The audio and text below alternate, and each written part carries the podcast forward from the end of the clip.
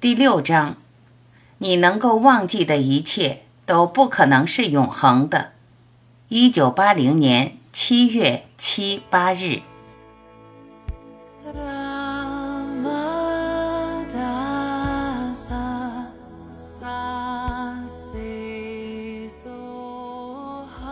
求道者，你是否能告诉我如何一步步的做，让自己渐趋于正悟？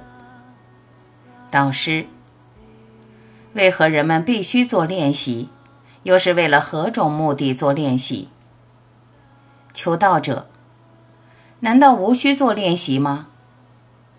导师，只要你还认同于自己的身体，你就必须是困惑的，甚至连你提出的要做什么的问题，其出发点依然是你与身体的联系。作为一个个体，关心着这具身体，我要做点什么呢？这其实就是你的问题。只要你还认同于这具身体，你的困惑就会继续。求道者，是的，从理性上来讲是很清晰的。但当一个证悟者说每个人都已经证悟，那就意味着我也已经证悟。但是我并未感觉到自己已证悟。导师，那个说我并未感觉到自己已证悟的人，再次的把自己认同为一具身体。求道者，那我就无法表达我的感觉了。导师，难道他不是已经在这里了吗？而且你一直在使用它。若是没有这个意识，你根本就不可能思考或去做任何事。所以，你正在使用的那个东西已经在这里了。没有其他的练习需要做，除了理解这一点，也就是确信无疑地告诉自己，它是关于你在的真知，其本身就是真知，而不是你站在个体性的角度来使用的知识。所以。这个真知本身是独立的存有，它必须保持纯净的真知状态，而身体的你还必须跟它划清界限。这份关于你在的认知错误的认同于身体，所以你也就把自己当成一具身体。然而你就是真知，要强化自己的信念：我是真知，我是存在，并不是一具身体。求道者，要如何才能做到呢？导师，通过冥想来做到。冥想意味着真知必须保持于对真知的冥想里。现在，什么是冥想？冥想就是我在的真知停留在那份真知当中。你有着清醒状态、沉睡状态以及你在的真知。我存在，我知道我存在。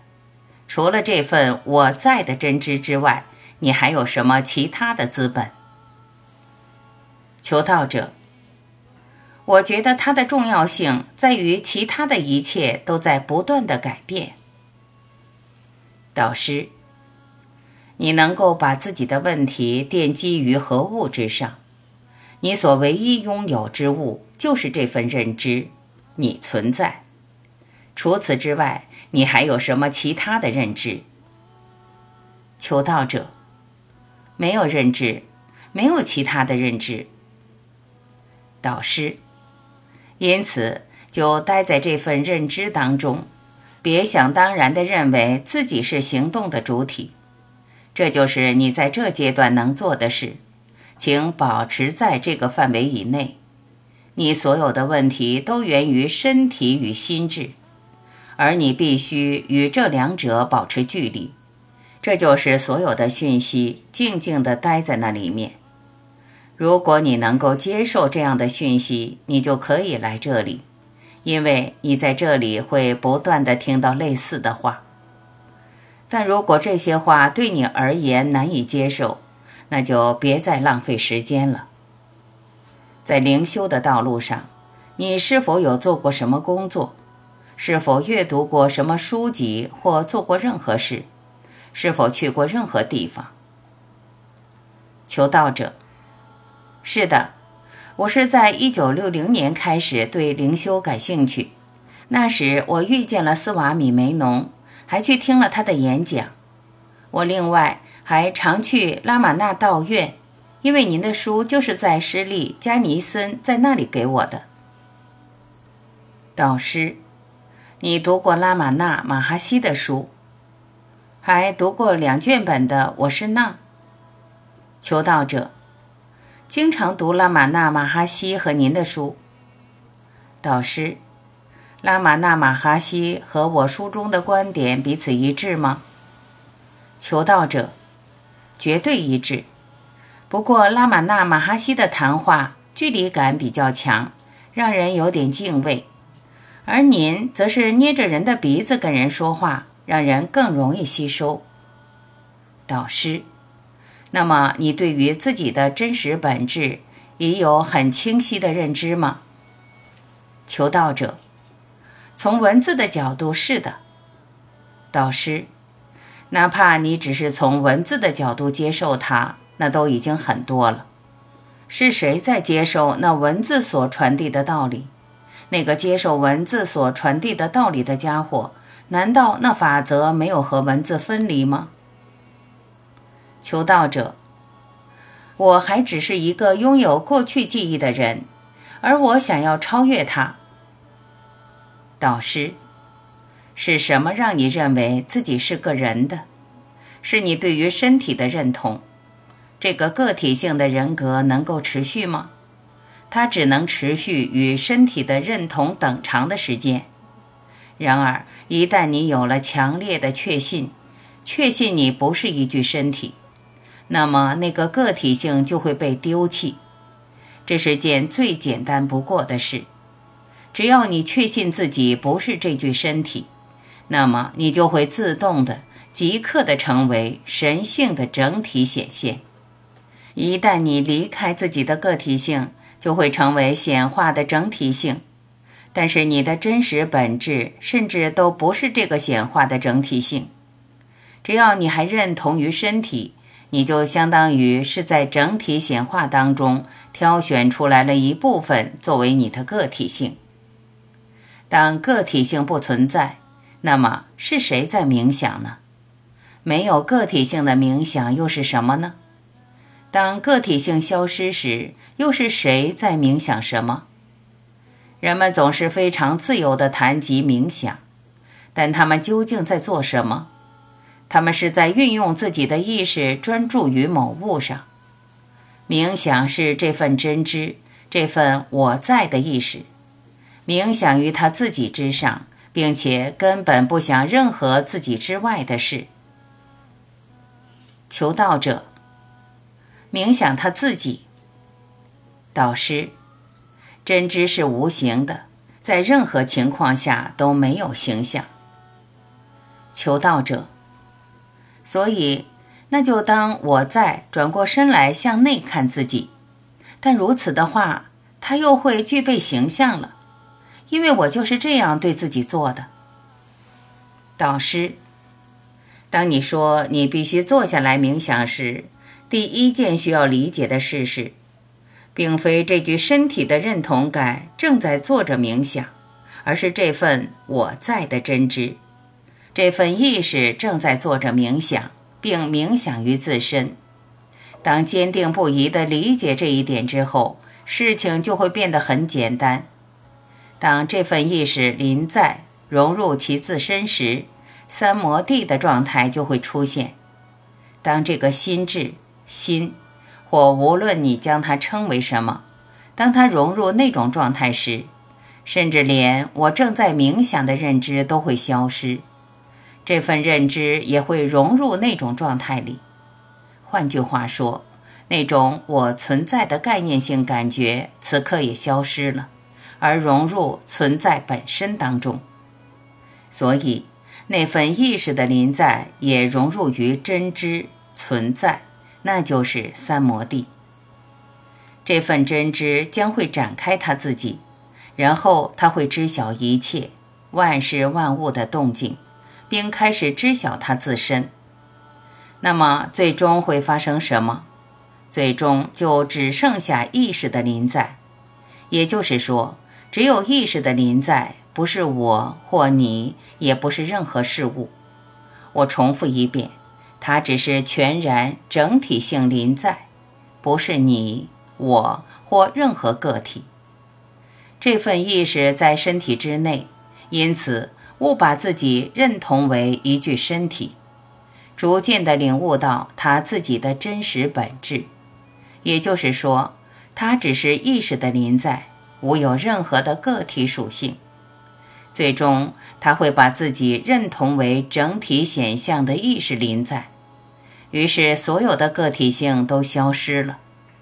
如此一来，那份自我中心，站在个体的以及与个体认同的角度。最终就变成真我之智，变成意识的临在。你对此要做任何的评论吗？当你提问时，别站在你是身体、心智的角度上提问，而是要把自己看作是意识的临在，然后再提问。求道者，我感觉您是站在超越性的角度为我们描述冥想的两个方面。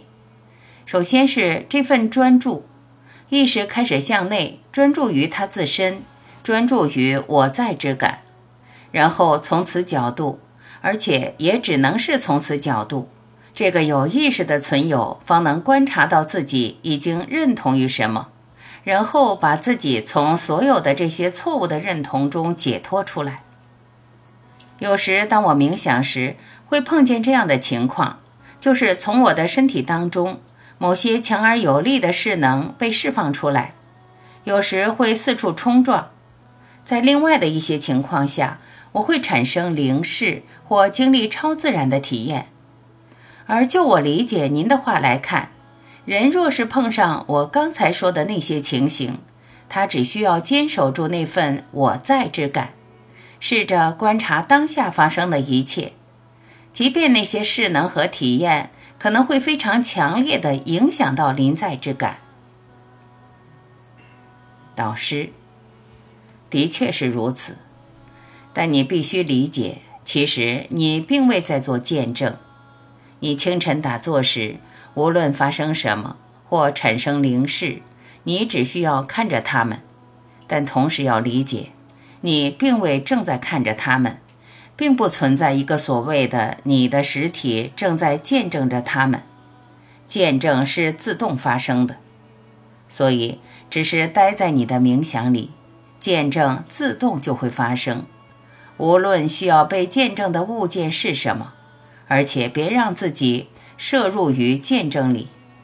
外面阳光普照，我们看见明媚的阳光，但是我们并无必要郑重声明。啊，我看见了阳光，所以我们并未行见证之事。见证是自动发生的。求道者，过去的几年中，在美国发生了一件有趣的事情。灵性导师们开始非常看重带给人们身体方面的讯息和功课，说明人们主动的从身体中释放出生命能量流。我觉得这只是纯技术方面的事，迟早这些老东西都会再回来的。但当我们按照马哈拉吉的教诲而敞开自己时，我们自然的就会感觉到身体当中所有的那些小紧绷自然的放松了。我觉得这是他传递给我们的灵性教导所附带的一个小福利，但同时也非常的重要。口译者。马哈拉吉最近没有足够的体力来谈论那方面的事。当人们练习虔诚时，他们向着上帝练习虔诚，但实际上这份虔诚是献给生命能量的。这些瑜伽士们所做的事，就是把自己的时间奉献给生命能量。